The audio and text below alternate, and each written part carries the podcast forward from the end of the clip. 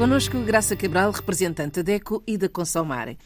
Graça, hoje começamos por falar, logo a seguir às férias, do corte dos serviços públicos essenciais. A pergunta que se coloca é se estes serviços essenciais podem ser cortados logo que os consumidores não paguem?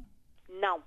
Essa é a resposta assim mais direta que posso dar à pergunta que Isabel fez e que é a pergunta que a maioria dos consumidores africanos colocou a consumar.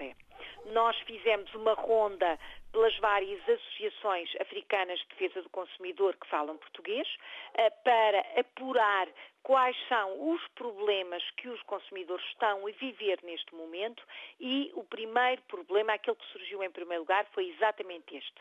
A água, a luz e o gás, embora o gás canalizado existem poucos, muito poucos locais, mas os serviços públicos essenciais, onde também incluímos o telefone, nomeadamente o telefone fixo, podem ser cortados se o consumidor não pagar, podem ser logo cortados e a resposta é não. Vamos começar pelo, enfim, pela história de como é que funciona a cobrança dos serviços públicos essenciais. A cobrança deve ser feita mensalmente com o envio de uma fatura em papel, na maior parte destes sítios. A fatura digital, por exemplo, é comum uh, em muitos locais uh, da Europa, em Portugal, é também comum nas grandes cidades dos países africanos de língua oficial portuguesa, mas uh, na, nas zonas mais isoladas, mais rurais, ainda não há esta possibilidade. Portanto, a fatura é enviada em papel, é entregue em papel ao consumidor um mês antes de o consumidor ter de pagar. Portanto, uma fatura mensal. Vamos imaginar, estamos em setembro, o consumidor recebe a fatura do mês de agosto do que gastou de luz, por exemplo. Deve pagar no prazo que essa fatura apresenta. Há um prazo que está estipulado na fatura para que o pagamento comum seja feito. Por exemplo, o mais habitual é um prazo de 10 dias para que esse pagamento seja feito se o consumidor não fez esse pagamento, ou porque se esqueceu, ou porque até não sabe onde pôs a fatura, ou porque estava aflito com as suas finanças e não conseguiu cumprir esta obrigação no prazo regular, existe ainda um período de 15 dias em que não pode ser cortado o serviço. Ou seja, passado o prazo que a fatura uh, apresenta, há que enviar uma notificação que dá mais 15 dias para que o consumidor pague o serviço público essencial. Se, por exemplo, o prazo de pagamento da luz terminasse no dia 6 de setembro, o consumidor, no dia 7, não pode ter a luz cortada, porque terá que receber ainda uma notificação para pagar o serviço no prazo de 15 dias. E se efetivamente esse corte acontecer, é um corte que não é legal, é indevido.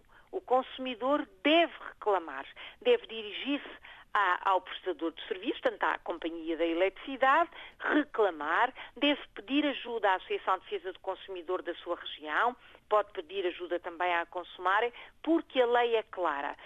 Se não pagar no prazo regular, aquele que está uh, estabelecido na sua fatura, não podem cortar a água, a luz, o gás ou até o telefone, porque existe a obrigação de fazer um pré-aviso, uma notificação, um pré-aviso, com mais de 15 dias para pagar o serviço público essencial.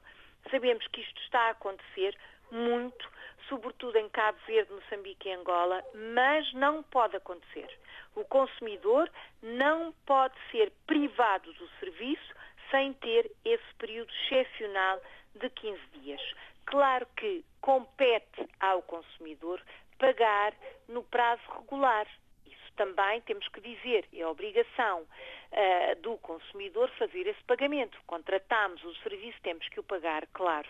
Mas atendendo à circunstância da pandemia, das grandes dificuldades de saúde e de finanças pessoais, na verdade, não podemos uh, continuar a assistir a estes cortes indevidos dos serviços públicos essenciais. Graça, e se o consumidor não puder pagar a luz ou a água nessa altura. Terá dinheiro... que negociar. Boa pergunta, Isabel, uma, uma, excelente pergunta.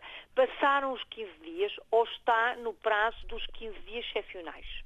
Portanto, não pagou no prazo regular, recebeu o aviso de pré-corte, não é? O aviso, a notificação diz tem 15 dias para pagar, se não cortamos mesmo, e aí cortam mesmo e têm a faca e o cas na mão, podem fazê-lo.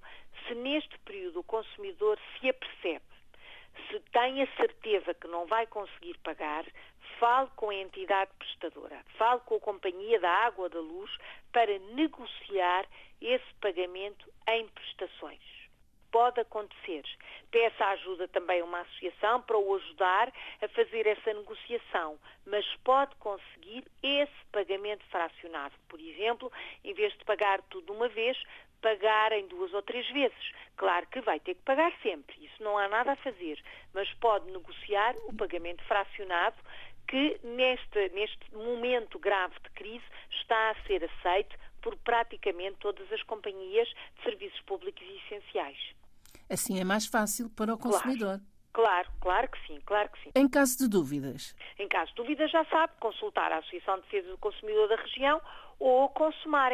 Se tiverem possibilidade de visitar o site da Consumar, que é consumar.org, ORG, encontrará uma listagem de todas as associações de defesa do consumidor dos países de língua oficial portuguesa, desde Angola até Timor-Leste, Todas as associações de defesa do consumidor fazem parte da nossa organização internacional e pode o consumidor encontrar lá a morada postal, o número de telefone, o endereço de e-mail. É só contactar os colegas, uh, irão com certeza ajudar quem nos está a ouvir. Para a semana? Para a semana vamos falar do comércio através da internet e dos problemas que podem acontecer aos consumidores. Olhe por si um novo espaço dedicado aos direitos do consumidor em África e em Portugal. Coloque as suas dúvidas enviando o e-mail para o correio eletrónico olheporsi.rtp.pt e ouça as respostas na RDP África à segunda-feira, depois da uma da tarde. Olhe por si. Uma parceria RDP África, Associação DECO, com Isabel Flora e Graça Cabral.